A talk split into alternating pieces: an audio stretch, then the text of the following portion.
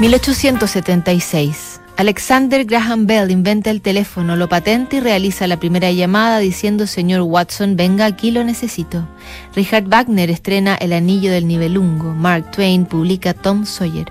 Ese otoño, Friedrich Nietzsche tiene 31 años y trabaja como profesor en la Universidad de Basilea. Era conocido ya como filósofo y mientras se acercaba la fecha del carnaval, que tan molesto le parecía, planifica huir a Ginebra a la casa de su amigo, director de orquesta Hugo von Stenger, quien le presenta a su joven alumna Matilde Trampedach.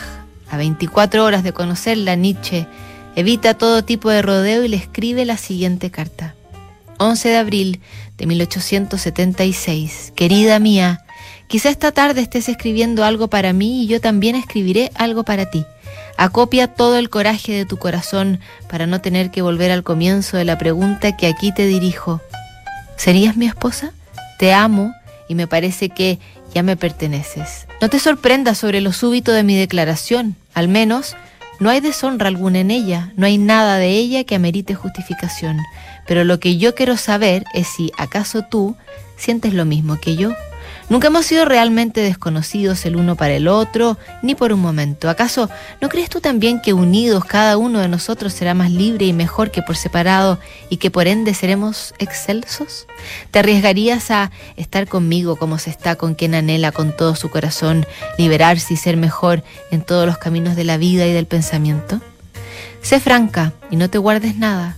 Nadie sabe sobre esta carta y mi propuesta, salvo por nuestro amigo mutuo. Vuelvo mañana a las 11 en el expreso a Basilea. Tengo que volver. Te adjunto mi dirección ahí. Si puedes decir sí a mi propuesta, le escribiré de inmediato a tu madre cuya dirección habré de pedirte entonces. Si tienes el corazón para decidir rápidamente con un sí o un no, tu palabra me encontrará hasta mañana a las 10 en punto en el hotel. Deseándote todo lo mejor y las más grandes bendiciones por siempre, Friedrich Nietzsche. No acudió a contestar personalmente Matilde, pero su carta en respuesta no tardó en llegar. La respuesta fue no. Y no porque en realidad ella estaba enamorada de su maestro, el amigo de Nietzsche, que los había presentado y que años más tarde se convertiría en su marido. Sería ella la tercera mujer de Hugo von Senger. Nos volvemos a encontrar más adelante que en Notables.